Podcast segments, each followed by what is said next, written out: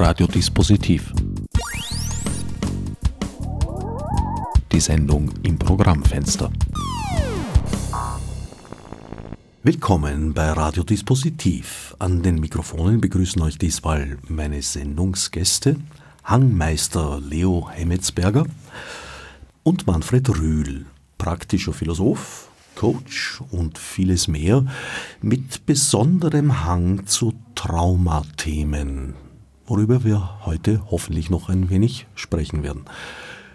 Anlass unseres Zusammenseins sind die Nächte der Philosophie einmal mehr.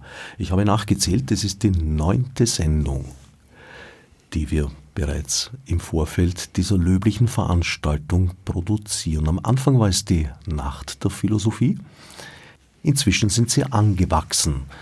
Und erfreulicherweise hat die Veranstaltung es eigentlich ohne Unterbrechung auch über die Covid-Jahre geschafft. Ja, worauf wir sehr stolz sind, wie gesagt. Wir haben es dann online per Zoom gemacht. Das hat auch sehr gut funktioniert, aber mittlerweile letztes Jahr schon wieder sozusagen in Realpräsenz, was natürlich ein ganz anderes äh, Setting ist und äh, wo es viele Diskussionen oder eben auch Vorträge gegeben hat und Worüber ich mich heuer freue, ist, wir hatten eine kleine Pause, aber vielleicht das letzte Mal zuerst. Es wird heuer auch wieder etwas in Innsbruck stattfinden. Also nicht nur in Wien, Graz oder online, sondern auch im Westen in Innsbruck. Und ich glaube, diese Sendung wird ja auch in den höheren Alpenländern ausgestrahlt. Und deshalb vielleicht gleich am Anfang die Nächte der Philosophie heuer vom 31.05. bis zum 4.06. Und es gibt zwei Veranstaltungsslots in Innsbruck, nämlich am 31.05. um 18 Uhr wird Gerd Frocher eine philosophische Spurensuche durch Innsbruck veranstalten, einen Spaziergang, zu dem man einander trifft am Eingang der Altstadt bei dem Swarovski Store. Und auf der anderen Seite wird dann um 20 Uhr Christian Kanzian in dem in Innsbruck wohlbekannten Theatercafé zu dem Thema Aude sapere, wage selbst zu denken, vortragen und die Anwesenden zur Diskussion einzuladen. Und am Freitag, den 2.6., um das gleich abzuschließen, findet um 19 Uhr eine Veranstaltung von Sonja Dörfel und Gebhard Oberlechner statt, die ja auch vor einigen Jahren schon einen Philos-Quiz gemacht haben. Treffpunkt Reich für die Insel heißt es in Innsbruck. Und äh, das Thema der Veranstaltung heißt Verkleidung oder zweite Haut, Schichten unserer Identitäten.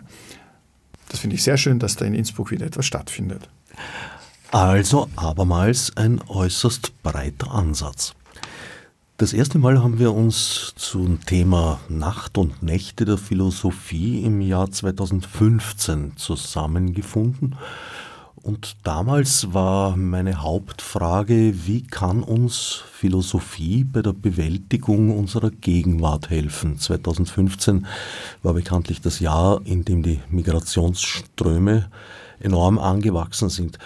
Seit damals haben wir uns jährlich getroffen. Diese zentrale Frage jedenfalls blieb immer dieselbe und hat sich in meinem Erleben seither eigentlich vielfach verschärft. Und deshalb haben wir zu dieser zentralen Frage auch einige Veranstaltungen. Es ist ja so, dass die Vortragenden ihre Themen selbst wählen können. Und beginnen tut es eben auch in Wien um 19 Uhr im Dorf. Alfred Fabigan spricht zur Altersarbeit. Also es gibt ja jetzt die großen Pensionsdiskussionen in Frankreich mit Demonstrationen. Auch bei uns überlegt man, was heißt Pension, was heißt Altersarbeit. Ich habe selber in meinem Freundes- und Bekanntenkreis einige, die einfach weitermachen, weil die Tätigkeiten, die ihnen quasi sozusagen ans Herz gewachsen sind, warum sollen sie damit 65 aufhören? Wir haben dann in Shakespeare Co. einen englischen Beitrag von Delia Belleri. Marriages, Democracy and Planets What does it mean to criticize a concept? Also sie geht im Shakespeare Co., das ist die englische Buchhandlung im ersten Bezirk, diesem Thema nach. Und Thomas Geldmacher hat das Thema der abgeschmalzene Karfiol. Er hat mit Langzeitarbeitslosen philosophiert. Ich denk, denke, dass das auch ein spannendes Thema ist. Und nicht zuletzt wird auch am 31.05. der Manfred in das Thema der Traumaphilosophie eintauchen. Und zwar, wenn ich daran gleich anknüpfen darf, von einer eigentlich unerwarteten Seite, nämlich von der Ekstase. Kommt drauf an. wie unerwartet es kommt. Für mich kommt es wenig unerwartet. Wenn eine der Aufgaben der Philosophie die Begriffsklärung ist, dann wird das wahrscheinlich auch dort beginnen, je nachdem die, sowohl das, der Begriff Trauma als auch der Begriff Philosophie und vor allem der Begriff der Ekstase sind ja bereits äh, begrifflich festgelegt und ich sehe es als Teil der Aufgabe, da vielleicht ein bisschen die Knoten zu lockern und ähm, sowohl den Begriff Trauma als auch den Begriff der Ekstase nochmal vom Standpunkt der existenziellen Philosophie neu zu denken. Also eigentlich gar nicht Knoten lockern, sondern neue Verbindungen knüpfen, weil du siehst ja die Ekstase als eine Form des Traumas. Oder umgekehrt?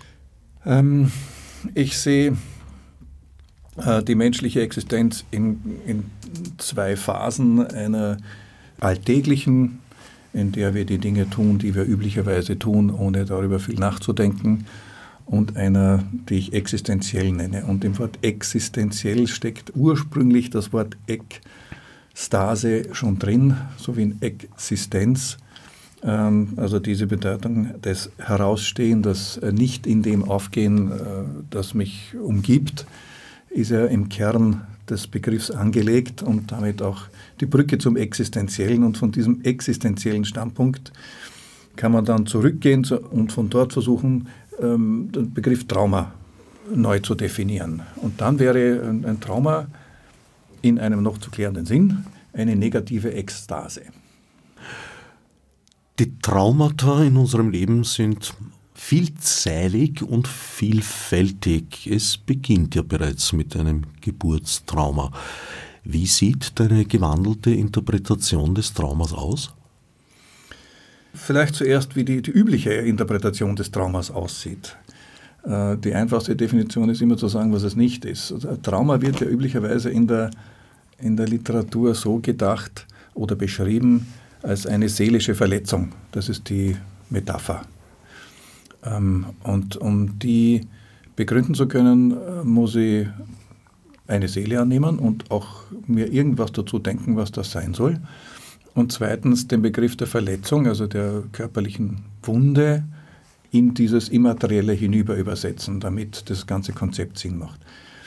Man kann es natürlich versuchen, und das wäre mein Ansinnen, zu sagen, wenn wir versuchen, Trauma ganz neu zu denken, dann müssen wir vom Begriff der seelischen Verletzung weg. Und dann beginnen wir nicht mit der Seele und auch nicht mit der Verletzung oder der Heilen damit, sondern beginnen mit dem, was es heißt, Mensch zu sein. Und wenn Mensch sei, sein heißt existieren, dann gilt es zu klären, was existieren heißt. Und das würde dann eben bedeuten, entweder im Alltag aufgehen oder aus dem Alltag heraus äh, Erfahrungen machen, die mich nicht als Person betreffen, sondern die mich als Mensch betreffen. Da würde ich die Grenze ziehen. Also das, die Persona und äh, der Mensch als Mensch. Und das Geburtstrauma wäre dann etwas, was uns alle betrifft, in irgendeiner Art und Weise geboren zu werden, haben wir alle hinter uns. Und insofern wäre das ein ekstatischer Moment, nicht notwendigerweise, würde ich aber sagen, ein traumatischer Moment. Wir können uns halt alle miteinander nicht mehr so recht daran erinnern, aber ich denke mir, hm, es ist schon etwas so aus einer geschützten, dunklen, warmen Umgebung plötzlich äh, in eine helle, Kalte gestürzt und gepresst zu werden. Also ja, der Begriff Trauma mir jetzt so als völligem Laien scheint mir da schon nicht ganz unpassend. Ja, klingt plausibel, ähm, muss aber in irgendeiner Art und Weise in, in, in jeweiligen individuellen Leben auftauchen. Also ein Trauma, das ich erlebt habe, äh, das in meiner späteren Biografie nicht in irgendeiner Weise die Oberfläche äh, durchbricht, wäre für mich irrelevant. Das heißt, das Trauma wird dann zum Trauma, wenn es äh, bewusst wird oder auch mein Leben anfängt zu bestimmen. Ab dann wäre es ekstatisch, weil es eben aus dem, wenn man das Wort verwenden will, normalen, üblichen Lebensverlauf irgendwann herausfällt. Und ich falle damit heraus. Und das passiert ja manchmal auch in, in Aufarbeitungen von äh, Geburtsszenen, aber eben nicht bei jedem und bei jeder und nicht immer und überall. sondern nur in speziellen Fällen. Und da, wo es nicht auffällt, könnte man jetzt immer noch ein Trauma unterstellen, aber es wäre irrelevant in meinen Augen. Der andere Begriff, die Ekstase, wie würdest du die definieren? Ekstase ist alles, was mich aus einem alltäglichen gelebten Leben, aus meinen alltäglichen Bezügen auf mein Menschsein zurückwirft. Auf das, was es heißt, Mensch zu sein. Nicht Manfred Rühl zu sein, sondern allgemein Mensch zu sein. Das ähm, im ursprünglichen Sinn des Wortes etwas, manche würden es vielleicht Transzendenz nennen, aber das geht mir ein Stück zu weit. Ekstase äh, ist wesentlich neutraler und bedeutet alles, was ähm, aus dem üblichen Lebensweise einfach heraussteht und äh, in letzter Konsequenz danach verlangt, einen Sinn zu stiften. Wie geht man mit solchen Erlebnissen um? Ja, das ist die Hauptfrage. Das ist quasi die, Königs, die Königsfrage. Äh, ich sehe sie in beide Richtungen. Ich sehe ja die positiven Ekstasen, die sich in, in Glückszuständen, ähm, vor allem auch in der Liebe manifestieren, vielleicht auch in der Erotik manifestieren, und die negative Ekstase, die sich um den Begriff des Traumas dreht. Und, und wie man damit umgeht oder wie es mit beiden äh, Ekstasen möglich ist zu leben, das ist ja genau die entscheidende Frage. Ähm, da gibt es, es war jetzt vor kurzem eine Reportage über, über äh, Wimbledon und diesen berühmten Satz, der dort steht, bevor die Spieler auf den Platz hinausgehen. Ähm, es geht um Sieg und Niederlage und behandle beide, und das englische Wort ist Imposters, beide, was jetzt die deutsche Übersetzung nicht. To be able to face victory and defeat und to meet both imposters just the same. Also mit den Siegen und Niederlagen im Leben gleich umzugehen. Das wäre quasi das, das Programm für den Umgang mit der Ekstase. Es gibt, es ist weder das Positive äh, wünschenswert noch das Negative vermeidenswert, sondern die Gelassenheit, mit beiden umzugehen, ist das Ziel. Allerdings äh, hat es jetzt, würde ich mal sagen, doch einen großen Reiz, die positiven Ekstasen durchaus als Einzelindividuum zu empfangen und auszuleben. Du siehst uns da aber eigentlich über das Einzelindividuum hinausgehoben in einem gesamtmenschlichen Zusammenhang. Jein. Den Mensch gibt es nur als Einzelfall, de facto. Und, und äh, in diesen Ekstasen wird uns das bewusst. Ich, ich glaube, dass sowohl in den positiven als auch in den negativen Ekstasen ich eben auf mich zurückfalle und mich nicht mehr im Allgemeinen definieren kann. Aber dieses Zurückfallen ist auf einer Metaebene eben genau das Menschliche, dass ich es bin und zu sein habe. Das bleibt uns nicht erspart. Und deswegen ist ja auch die negative Ekstase unter Umständen ein großer Lehrmeister, weil die mich ja genau auf diesen Punkt zurückzwingt weil mein Leid oder meinen Tod kann mir eben niemand abnehmen. Und das ist aber etwas, was mich als Mensch definiert, unabhängig, ob ich jetzt Leo, Manfred oder Stefan heiße. Leiden und sterben werden wir alle, aber treffen tut es eben immer nur mich. Und das ist das Ekstatische. Dadurch stehe ich heraus weil das kennt auch jeder, der vielleicht eine ähnliche Krise schon mal, eine tiefe ähnliche Krise überstanden hat, dass es richtig schwierig ist zu kommunizieren, was da mit einem passiert, an diejenigen, die es nicht betrifft. Das ist Ekstase in dem Sinn, wie ich es meine. Und es gibt natürlich noch andere Formen der Ekstase. Wenn ich da einhaken darf, ähm, ich werde am 1.6. zu dem Thema sprechen, Philosophie und Wahnsinn. Das heißt, die Frage, wo sind die Grenzen? Und allein, wenn wir es uns philosophiegeschichtlich anschauen, also es gibt bei Platon zum Beispiel unterschiedliche Stufen des Wahnsinns. Du hast die Liebe schon erwähnt, er erlebt es. Er erwähnt das Orakel, er erwähnt natürlich äh, den Wahnsinn als Krankheit. Er erwähnt aber auch äh, die Philosophie als eine Form des Wahnsinns und aus dem Gespräch, das ihr beide jetzt miteinander hattet, hat sich ja auch wiederum gezeigt, dass es in der Philosophie darum geht, Begriffe zu bestimmen, die Alltagsbedeutung der Begriffe zu hinterfragen und sie möglicherweise in einen anderen Kontext zu setzen, um es von dort aus eine Problemstellung neu zu betrachten, was dann für denjenigen, der in dem Alltagsverständnis bleibt, ein Wahnsinn ist, weil man weiß ja schon wieder nicht, wovon der Philosoph jetzt gerade spricht, weil ich eine überkommene Vorstellung von dem Begriff habe, der Philosoph aber jetzt, so wie das jetzt hier in der existenziellen Bedeutung des Traumas gemeint ist, von einer anderen Seite kommt, um eben, jetzt wieder metaphorisch gesprochen, ein anderes Licht darauf zu werfen. Und mein Versuch ist eben auch in dem Beitrag zu zeigen, dass Philosophie geschichtlich ja immer auch auf der einen Seite der Versuch war, sich von den Formen des Wahnsinns abzugrenzen. Das war so dieses Streben nach Vernunft und so weiter und so fort. Und auf der anderen Seite es aber philosophiegeschichtlich schon einige Positionen gibt, wo man merkt, dass der Herr, vor allem der Herr, weniger die Damen, was halt mehr tradiert ist, dann schon auch bei Zeiten über die Grenze hinausgestiegen ist, irgendwelche ähm, quasi ähm, Erlösungserlebnisse oder Erleuchtungserlebnisse hatte und dann versucht hat, das auf einer sprachlichen Ebene wie Plotin zum Beispiel dann fassbar zu machen, was dann in der späteren Form eigentlich nur bei Mystikern nachzulesen ist, bei denen ja klar ist, dass er sich darum bemüht, irgendein göttliches sozusagen sprachlich greifbar zu machen. Also in der Philosophie gibt es da schon immer auch die Tendenz in diese Richtung hin und das versuche ich eben an diesem Abend ein bisschen zum Ausdruck zu bringen.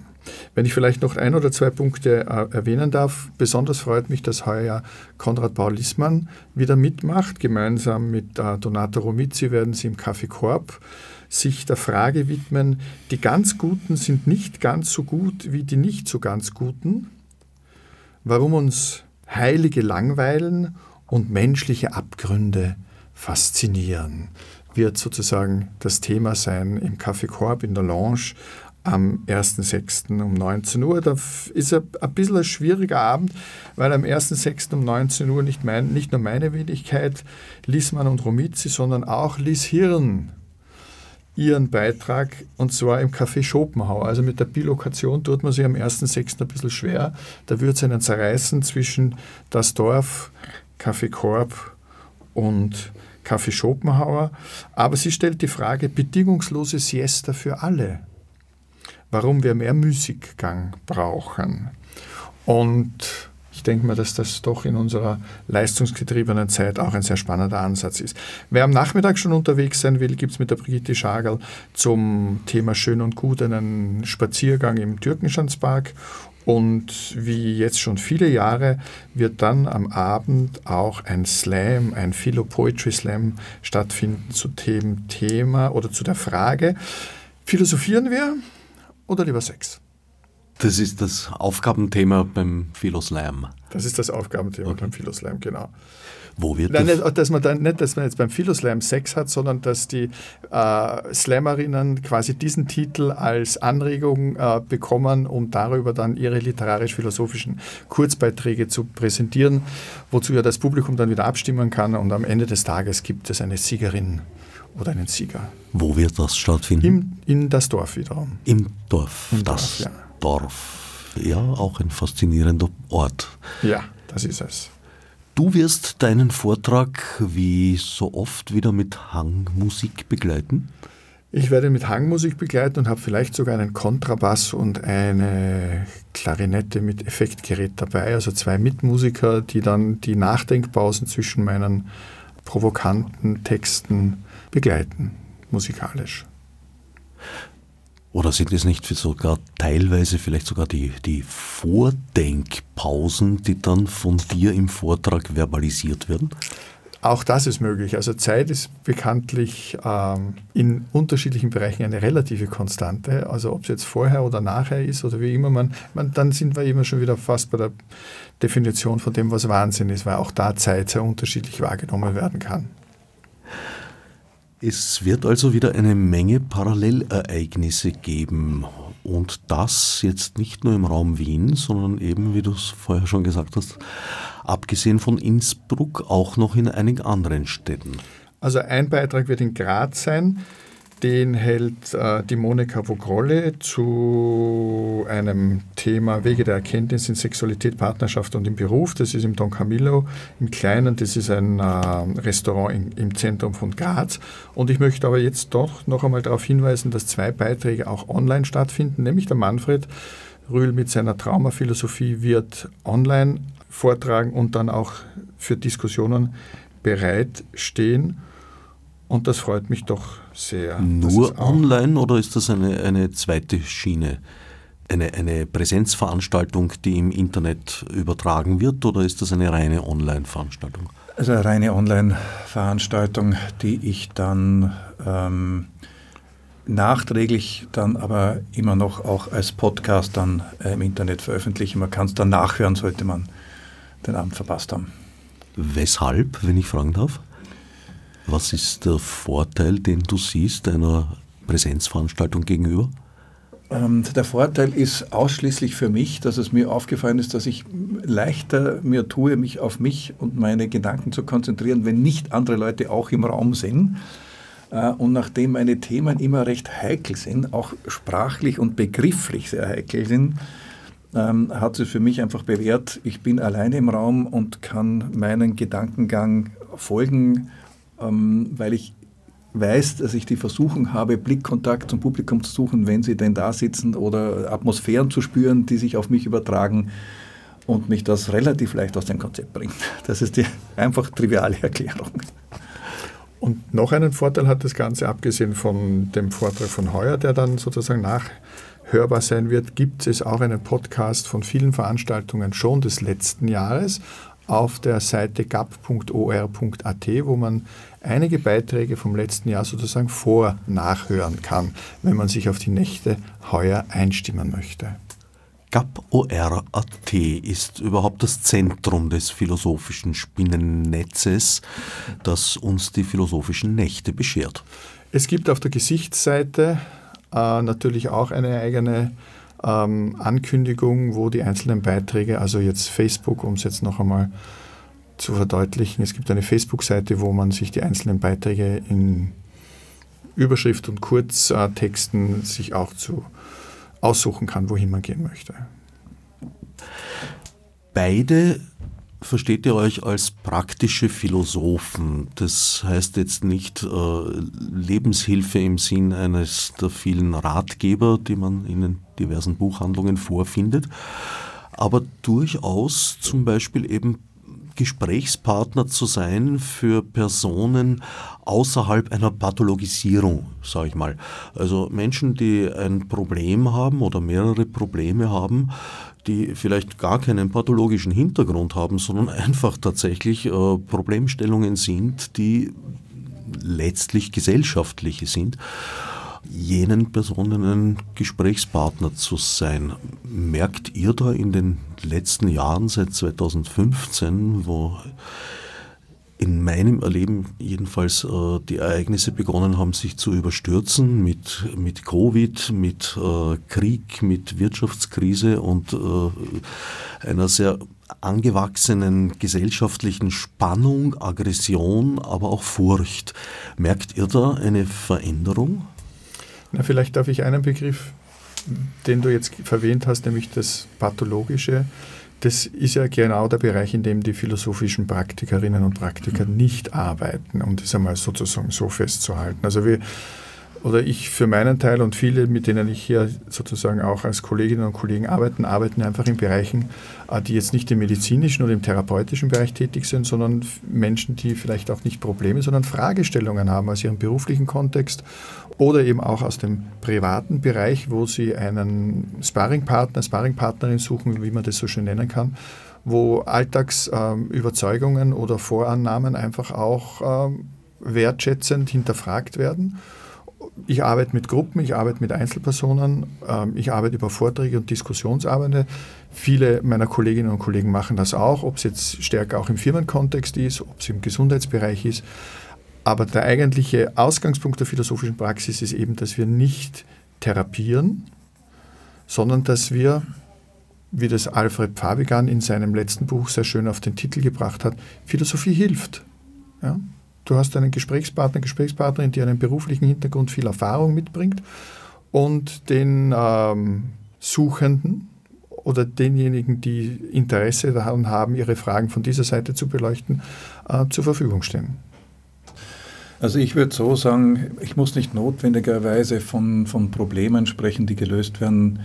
Ein Wort, das ich ins Zentrum stellen würde, ist Aufgaben, die wir haben. Alle, das sind auch Lebensaufgaben, die sich uns allen stellen. Ähm, und da sind wir auch weit weg von, von äh, pathologischen Konnotationen, sondern einfach Aufgaben, die wir haben, äh, eine Beziehung führen, Kinder äh, begleiten auf ihrem Weg in die Welt, in einen Beruf einen Sinn finden. An alle das, das sind Aufgaben, die sich uns stellen und die man eventuell wirklich mal in der Tiefe reflektieren will oder vielleicht auch eine neue Perspektive haben will. Und da sehe ich mich äh, kompetent, das zu leisten und äh, lebe auch da äh, Aha-Momente von mir aus und auch von meinen Klienten aus. Und angesprochen auf die gesellschaftlichen Veränderungen, ähm, da erlebe ich tatsächlich einen kleinen Shift und zwar insofern, um es auf abstrakte Ebene zu heben, dass sich immer weniger von selbst versteht. Als Kind der 70er, da hat sich sehr viel von selbst verstanden. Und mein Eindruck ist, das hört sich in sehr vielen Bereichen auf. Vor allem in der äh, Geschlechterdebatte finde ich sehr bezeichnend und sehr auffällig. Es versteht sich eben nicht mehr von selber, dass man Mann und Frau ist oder dass man ein Mann oder eine Frau ist, sondern das ist jetzt eine Aufgabe geworden, sich damit auseinanderzusetzen und zu reflektieren, was das eigentlich bedeuten soll. Und da gibt es viele andere Möglichkeiten auch noch und viele andere Bereiche, wo diese Selbstverständlichkeiten schon langsam weniger werden und eine, so eine allgemeine Verunsicherung spürbar wird, was vielleicht auch dazu beigetragen hat, dass die philosophische Praxis jetzt global einen Auftrieb erlebt. Diese, diese Suche nach, wenn jetzt alles verschwimmt, wo können wir dann noch Halt finden? Würde ich so als gesellschaftlichen Megatrend festmachen, der mich auch betrifft. Deshalb vielleicht am 2.6. dazu, du hast jetzt eh schon ein bisschen was angesprochen, Reinhard Grenn hat den Titel gewählt Philosophie der Vision, Detoxing für Utopisten und visionslose Menschen. Also sozusagen er bewegt sich in dem Spannungsfeld dieser beiden Extrempunkte. Auf der einen Seite Menschen, die Visionen nachlaufen und auf der anderen Seite Menschen oder Zeitgenossinnen und Genossen, die gar keine Vision mehr haben, sondern die einfach nur schauen, wie kriege ich morgen äh, Brot auf meinen Teller und meine Miete muss ich dann auch noch bezahlen. Helmut Hofbauer nimmt eher einen abstrakteren Zugang. Er fragt Philosophie der Selbstbestimmung. Also das ist ein klassisches Thema in der philosophischen äh, Reflexion. Und Martin Kerschbaumer spricht auch im Dorf zur Verklärung der Frau, womit dieses eine Thema, das du jetzt angesprochen hast, auch noch ähm, angerissen wird. Mir ist jetzt vorher in der, in der Diskussion allerdings was, was noch etwas anderes eingefallen, weil wir eben, du hast von Erinnerung gesprochen, also sozusagen etwas, das man früher wahrgenommen hat. Und mir ist es vor kurzem passiert, dass ich zufälligerweise über eine Streaming-Plattform, haben wir gedacht, das wird es doch wohl nicht dort geben, äh, eine Platte gesucht habe. Und es hat natürlich nicht lange gedauert, Batsch, und ich habe es gefunden. Und diese Platte hatte für mich eine ganz bestimmte Bedeutung zu einer bestimmten Zeit. Und ich schalte das ein und es macht swusch und ich bin wieder dort. Also welche Kraft Musik haben kann, ja, wie unmittelbar sie uns in Erinnerungen oder Wiedererleben von ganz bestimmten Situationen unseres Lebens ähm, verhelfen kann. Vielleicht haben wir zwei Beiträge, nämlich am 3.6., die sich dazu auch äußern, nämlich Markus Riedenauer wird zur Musik als Transzendenzerfahrung sprechen und Simone Klein wird Pop meets Philosophy als Thema wählen. Das heißt, wir haben ja in Poptexten, das ist einer der wenigen Bereiche, wo noch so richtig Pathos dick aufs Brot geschmiert werden darf, äh, sehr oft auch philosophische Anklänge, vor allem in, in, in, in ob es im, im Rap ist oder in anderen Geschichten. Und Transzendenzerfahrung, Musik war ja sehr lange die Kunstform, die das Ephemere, nicht Greifbare versinnbildlicht hat. Ich höre es und dann ist es weg, weil es ja diese Möglichkeit nicht gab. Oder auch das gemeinsam Singen, das ein sehr starkes äh, Wir-Gefühl ähm, auslösen kann. Und ich denke mal, dass das auch spannend ist, von einer philosophischen Seite her zu reflektieren. Du hast vorher angesprochen, dass sehr viele scheinbar festgefügte Begriffe ins Wanken geraten sind. Das ist natürlich auch äh, eine, eine Frage des gesellschaftlichen Zustands. Also ich denke mir, dass eine, eine Gesellschaft, die in Wohlstand lebt, eher Ressourcen hat, sich über solche Gedanken äh, den Kopf zu zerbrechen, als eine Gesellschaft, die gerade damit beschäftigt ist, die nackte Existenz zu sichern. Und da sehe ich uns ja eigentlich, mm, ja, weiß nicht, also gefährdet von einem Umbruch auf jeden Fall. Ist die Angst des Wohlstandsverlustes sehr groß im Augenblick? Da kann jetzt äh, nicht aus äh, Erfahrungen aus der philosophischen Praxis sprechen. Ähm, es ist tatsächlich so, dass das zwar äh, ein Thema ist, das sozusagen im Feuilleton und in den Journalistenkreisen breit diskutiert wird. Im persönlichen 1 zu 1 Kontext hat mir noch nie wer gesagt, ich habe Angst vor Wohlstandsverlust. Also es ist sozusagen ein Trend, den man vielleicht von einer abstrakten Ebene kennt, der sich in einem 1 zu 1 Gespräch jedenfalls mir selber noch nicht offenbart hat. Ähm, das Interessante mit Thema Wohlstand ist aber folgendes, im Gegensatz zum Kampf um die Existenz, um das nochmal zu zitieren, dass die Statistik sagt, dass die Zahl der Selbstmorde in den sogenannten Wohlstandsgesellschaften um ein Vielfaches höher ist, als dort, wo es äh, um die nackte Existenz geht. Und das finde ich einen interessanten ähm, Zusammenhang.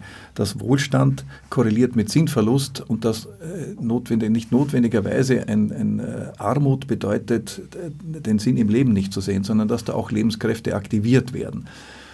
Ähm, und insofern würde ich jetzt, also, als Antwort sagen, es ist nicht notwendigerweise eine Bedrohung, wenn diese Dinge ins äh, Wanken geraten oder unser Wohlstand geringer wird. Es könnte ja auch sein, dass am Boden dieser Entwicklung ein, ein Sinn wohnt, den wir vielleicht noch nicht erkennen, aber der sich nicht notwendigerweise entziehen muss.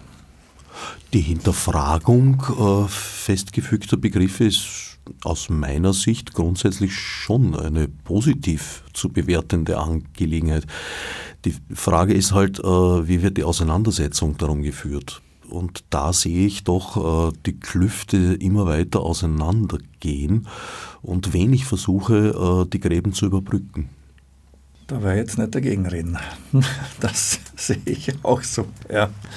Dass der Dialog, die, die Fähigkeit zum Dialog, das sehe ich tatsächlich als, auch als eine meiner persönlichen Hauptaufgaben und, und die Mission, die ich mir selber gebe als Philosoph, äh, auch dafür zu stehen, für Dialogbereitschaft, äh, um, um diese Gräben, die ich auch wahrnehme, äh, zumindest zu überbrücken. Ob man sie zuschütten kann, das ist eine zweite Frage, aber zumindest zu überbrücken und Dialog offen zu bleiben. Ja.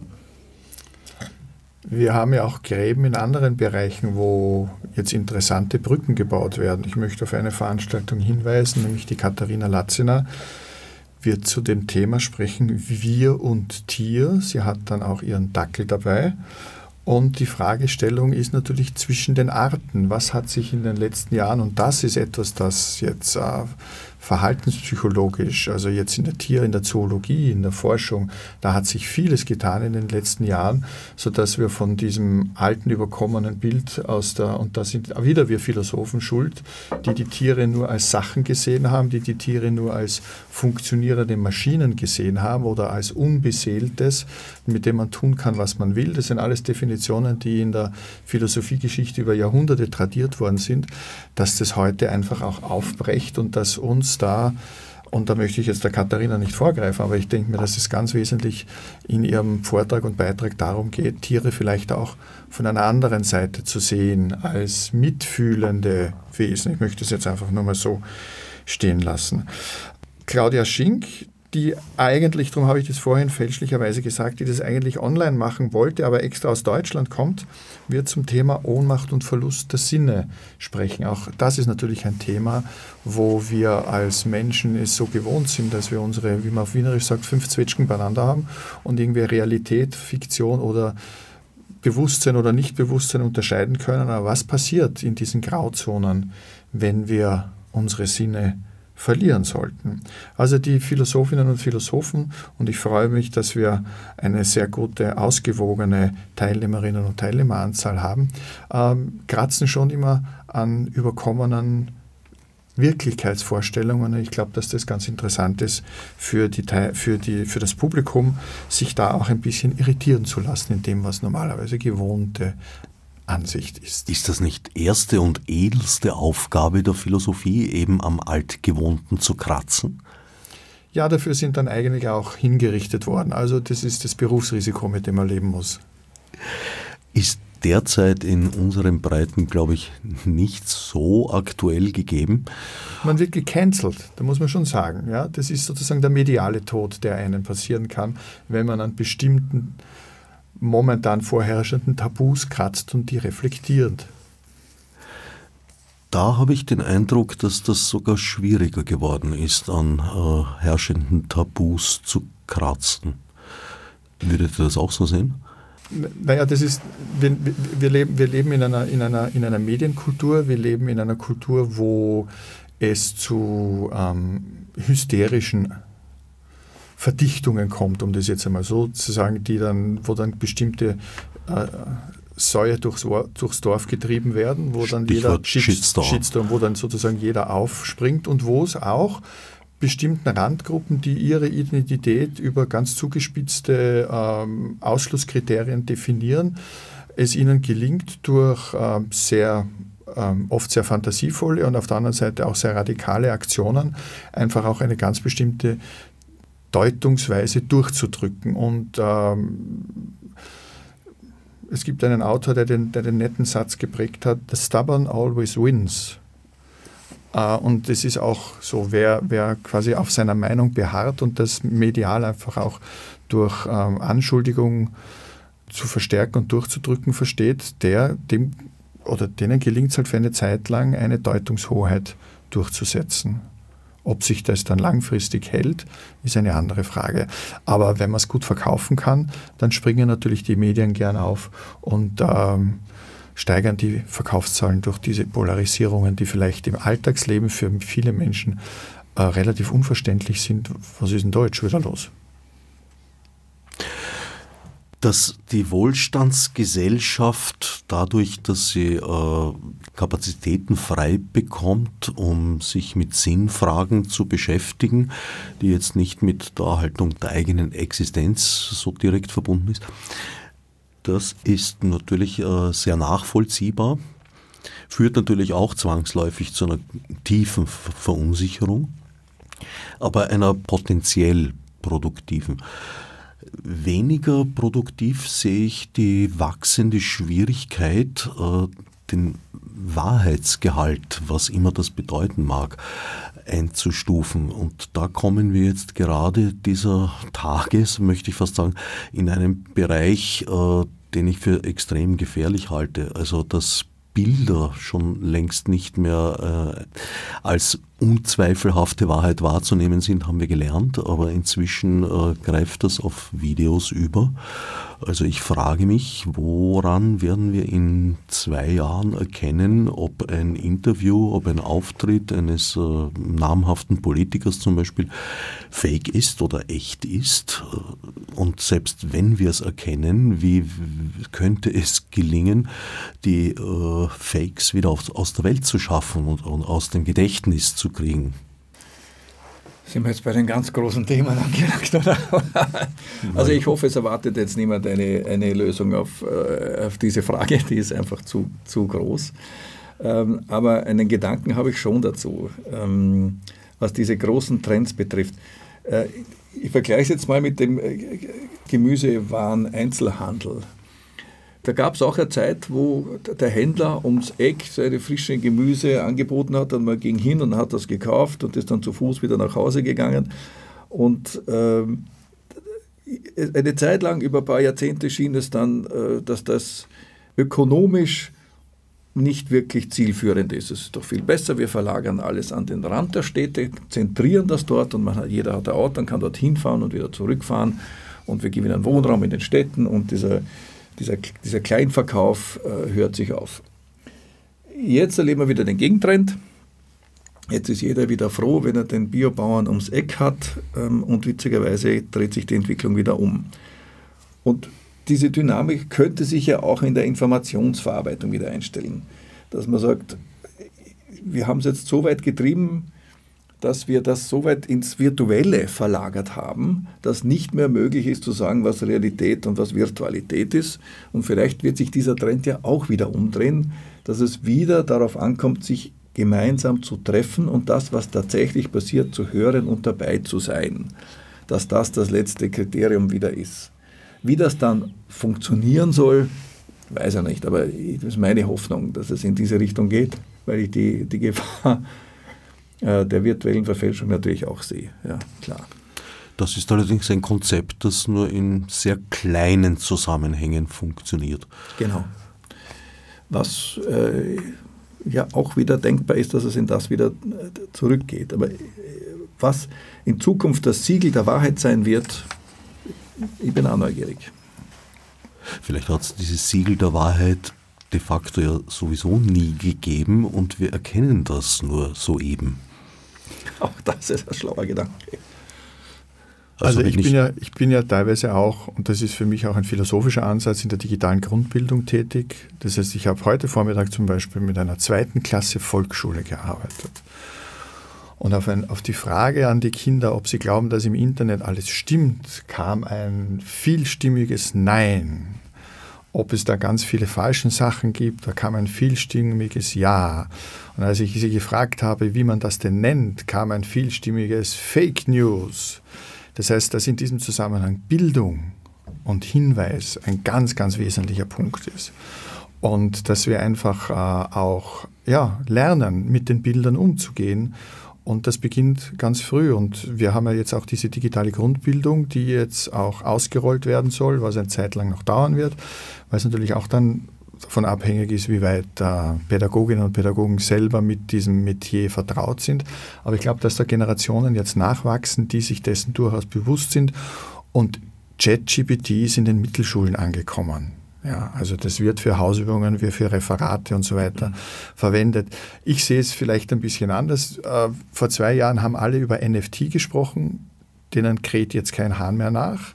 Jetzt wird gerade ChatGPT groß sozusagen als das Menetekel an die Wand gekleckst. Schauen wir mal, was dann im Endeffekt davon überbleibt. Es ist ein Werkzeug und es ist ein fehlerhaftes Werkzeug und es wird ein fehlerhaftes Werkzeug bleiben. Und die Frage ist, äh, wie man in Zukunft, also ich finde ja diesen Daunernmantel, mit dem der Papst da durch die Gegend gegangen ist, ich finde das nett, also es schaut doch wirklich gut aus und warm ist er sicherlich auch, wobei wir alle wissen, dass es fake ist und dass das falsch ist. Da kann ich dir durchaus recht geben. Es gibt da ja durchaus äh, amüsante und äh, witzige äh, Sachen. Aber im Großen und Ganzen sehe ich da schon ein, ein, ein enormes Problem kommen und äh, frage mich, ob wir vielleicht lernen müssen, mit einem gewissen Grad von Ambiguität umzugehen. Was uns ja, ich weiß gar nicht, war diese Fähigkeit mal höher? Ist da etwas verloren gegangen? Oder müssen wir das neu entwickeln auf der Leiter der Evolution als nächste Sprosse? Also ich glaube, die Herausforderung ist schon groß, ja, weil es, also es gab natürlich auch Flugblätter vor 150 Jahren, ja, wo Sachen drinnen gestanden sind, die nicht gestimmt haben, wo Menschen mit bestimmten ideologischen äh, Erzählungen beeinflusst wurden. Das hat es immer gegeben. Ja. Es ist nur die Frage der, der technischen Umsetzung und auch der Breitenwirkung, die wir heute haben. Und ähm, ja, dagegen gibt es ein Wort und dieses Wort heißt Aufklärung. Und das wird sozusagen, wir brauchen keine neue Aufklärung, weil die alte ist noch nicht erledigt. Also das ist ein, ein, ein stetes daran arbeiten an jedem Menschen und es bleibt die Hoffnung, dass er oder sie ähm, die Kenntnisse hat, diese Sachen reflektieren zu können und sie in, einen, in einer bestimmten Art und Weise wahrnehmen zu können. Da würden dir wahrscheinlich jetzt sogar alle Lager recht geben, nur verstehen sie unter Aufklärung etwas durchaus diametral entgegengesetzt ist. Ja, das ist äh, das Spannende an einem politischen Feld, das von der einen Seite bis zur anderen Seite reicht. Was ja eigentlich in der Demokratie letztlich sogar wünschenswert ja. ist. Die Frage ist, wie lernen wir damit umzugehen? Ich glaube, wir haben eine immer schwächere Diskurskultur. Das heißt, es wird zwar sehr viel geschrien, und äh, medial in sogenannten Talkshows besprochen, aber es wird in den Problemsituationen wenig in die Tiefe gegangen, weil ein Thema das nächste jagt und da ein bisschen sozusagen genauer darauf zu schauen, vielleicht brauchen wir mehr Muße oder wie die, wie die Liz Hirn gesagt hat, mehr Siesta, um Zeit zu haben, darüber nachzudenken. Vielleicht darf ich noch kurz äh, ein oder zwei Sachen erwähnen, die bei uns äh, Veranstaltung äh, gehört werden können. Anja Gleich äh, widmet sich der Grenze zwischen der Lyrik und der Philosophie. Sie spricht von einer Philosophie des Dazwischens und setzt sich halt sehr stark äh, mit Sprache und Sinn auseinander. Ähm, wo ja die Lyrik das Wunderbare ist, dass sie viel Raum lässt, um da etwas einzufügen. Und Anna Gius, die ja schon hier als Gast gewesen ist, und ich finde den, den Titel sehr schön, das heißt, über die Schwierigkeit zu lieben, Teil 1. Das verspricht natürlich eine Fortsetzung, beziehungsweise könnte es auch darauf hinweisen, dass das Thema nicht so leicht abgeschlossen werden kann. Dieser Hinweis findet sich auch in der Kulturgeschichte der Menschheit. Das ist, glaube ich, recht gut belegt. Zurückgehend auf die Frage, wie wir aus einem aggressiven, spannungsgeladenen Diskurs, der eigentlich keiner ist, weil einander sehr wenig zugehört wird, wieder oder vielleicht erstmals auf ein produktives, positives Gleis gebracht werden könnte. Erstmals in dem Sinn, als äh, ich hier ja auch eine demokratische Entwicklung sehe, die halt im Augenblick oder schon seit geraumer Zeit in eine Krise geraten ist. Aber es können mehr Menschen äh, an der Diskussion teilnehmen und tun das auch. Das hat halt zum Teil äh, weniger erfreuliche Folgen, als wir uns alle gewünscht hätten, als das Werkzeug der digitalen Medien und insbesondere des Internets in die Welt getreten ist. Und die optimistischen Vorstellungen überwogen haben, hat gewisserweise das Spiegelbild, das uns das Internet liefert, äh, einen Faustschlag zurückgeliefert. Ja, es gibt ja Personen, die sprechen gar nicht mehr vom Internet, sondern grenzen es einfach auf soziale Medien ein und dass das Internet, du hast es jetzt ein bisschen angesprochen, auch äh, in seiner visionären und idealistischen Grundkonzeption ja in den 70er oder 80er Jahren in eine, in eine ganz andere Richtung hätte gehen können. Und wir haben halt jetzt die großen Monopolisten, die einfach ihre äh, Marktmacht einsetzen, um dann durch Bad News, auch Good News einfach auch möglichst viele Zugriffe zu haben und das zu monetarisieren. Das heißt, wir werden in diesen Bereichen wahrscheinlich sehr, nur sehr schwierig, allein schon wenn man sich die Entwicklung bei Twitter anschaut, wo ich übrigens ausgestiegen bin, weil das habe ich mir gedacht, das tue ich mir jetzt nicht mehr an. Ähm, wenn man sich diese Entwicklungen da anschaut, dass dort ein Diskurs nicht möglich ist. Für mich ist spannend ein anderer Bereich, und zwar der zwischen, wenn jetzt, wenn jetzt sozusagen einen, einen Diskursrahmen nennen darf, zwischen ähm, öffentlich-rechtlichem Rundfunk auf der einen Seite und, und, und privat interessierten Rundfunk- oder Medienorganisationen auf der anderen Seite. Und ich denke mir, wenn man sich zum Beispiel äh, diese schweren Angriffe äh, gegenüber der BBC anschaut, wo es wirklich darum geht, ähm, die hinauszudrängen, um rein privatwirtschaftlich dann zu arbeiten und man einen kleinen Sprung über den Teich hinüber macht und sich dann so Medienunternehmen wie Fox News anschaut, aber Tucker Carlson ist ja jetzt draußen, da muss ich sagen, dass der öffentlich-rechtliche Rundfunk oder eben Organisationen, die nicht nach marktüblichen äh, Kriterien arbeiten, wie zum Beispiel auch Radio Orange, und ganz die übrigen freien Radios, wie ich nicht unerwähnt lassen möchte, eben ganz, ganz wichtige Formate sind, wo eben das ausgesprochen werden kann und wo Recherche im Hintergrund steht, wo Expertise da ist, wo Verantwortlichkeit gegenüber den äh, transportierten Inhalten notwendig ist. Und das gibt es halt in anderen Bereichen nicht. Und die Frage ist halt, wohin sich das entwickelt. Ja, das sehe ich sehr kritisch und auch sehr problematisch. Aber auch wenn die Hoffnung bekanntlich zuletzt stirbt, geht am nächsten Tag ja doch wieder die Sonne auf. Also es wird ein stetes Bemühen bleiben. Wir werden nicht darum herumkommen, diese Diskursräume offen zu halten. Allerdings ist jetzt meine Hoffnung in den öffentlich-rechtlichen Medienbereich, was Österreich betrifft, in den letzten Jahren auch nicht gerade gewachsen. Also ich sehe hier eigentlich dieselbe Entwicklung, die du gerade skizziert hast den ORF zu filetieren. Also in meinem Erleben hat er diesen Bildungsauftrag äh, und die anderen mit der Öffentlich-Rechtlichkeit verbundenen Aufträge ja immer nur sehr teilweise erfüllt. Und äh, naja, ich sehe das jetzt nicht wachsen in, in, in letzter Zeit. Ich sehe sehr wohl äh, engagierte Menschen, die bemühen, da etwas aufrechtzuerhalten und auch weiterzuentwickeln, aber die Gesamtentwicklung geht ja doch eher in Richtung, lassen wir den freien Markt spielen. Bleibt es nicht im Endeffekt an, an dem oder der Einzelnen, äh, sich zu engagieren und äh, sich mit den Themen auseinanderzusetzen? Also ich habe jetzt zwar für Medienunternehmen gesprochen, auf der anderen Seite ist es ja doch auch das persönliche Engagement, das im Endeffekt dann eine Veränderung bringen kann. Du bist nicht sehr optimistisch, wie ich gerade sehe. Ich bin weit davon entfernt, ein Experte im Umgang mit Medien zu sein. Das ist nicht meine Kernkompetenz. Wie gesagt, ich, ich komme aus der Existenzphilosophie und äh, mir läuft immer wieder auf den Einzelnen zurück hinaus.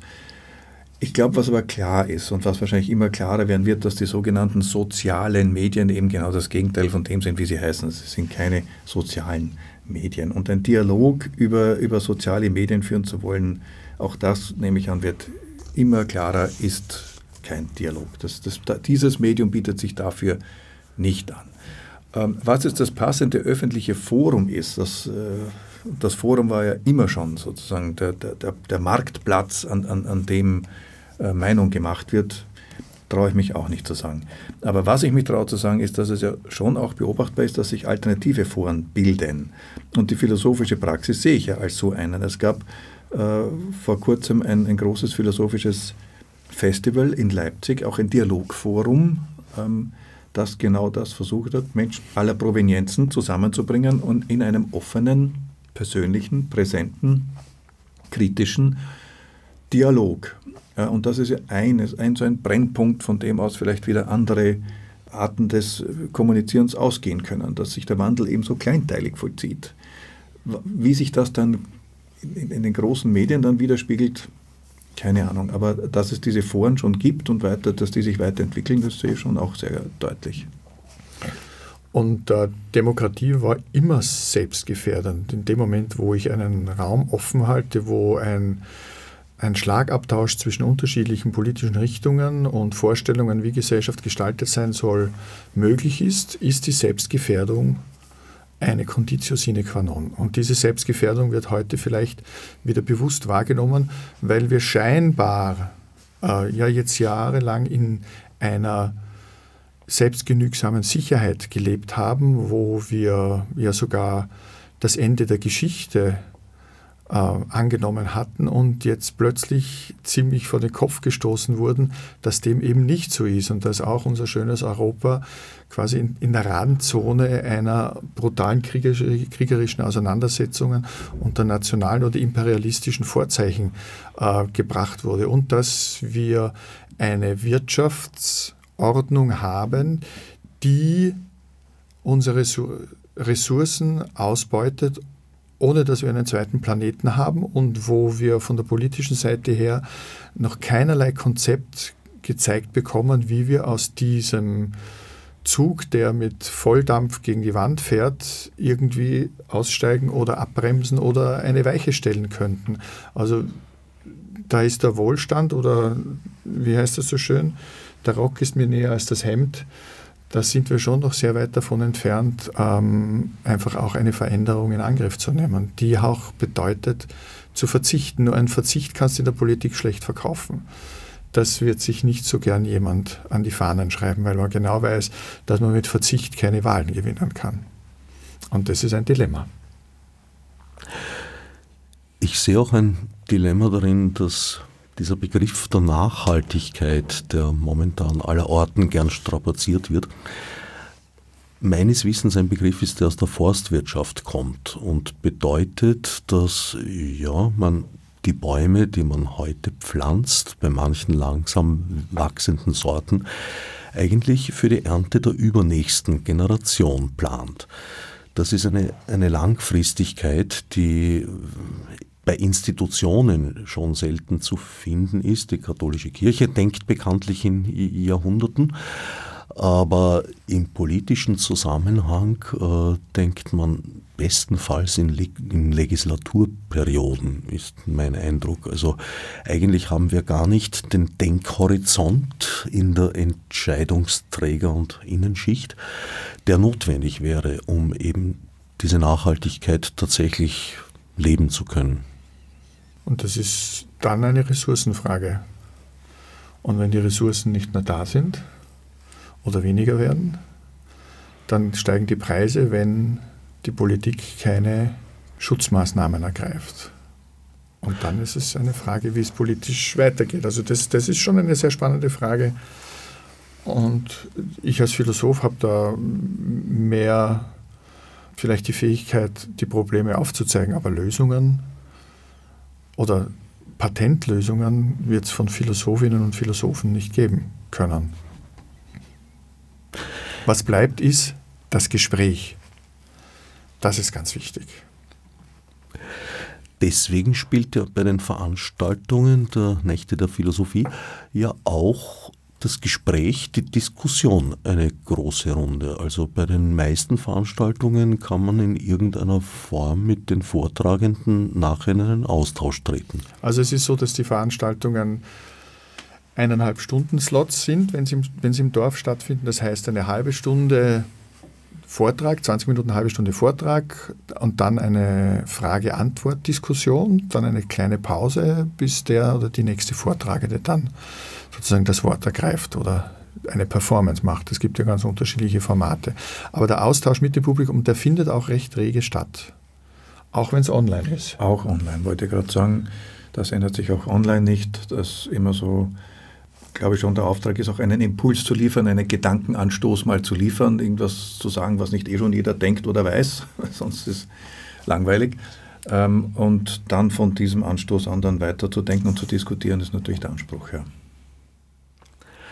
Nächte der Philosophie, 31.05. bis 4.06.2023. Ich danke Leo Hemmetsberger und Manfred Rühl für den Besuch im Studio. Als Nef Marburg mit Monesi. Fichte subsidiar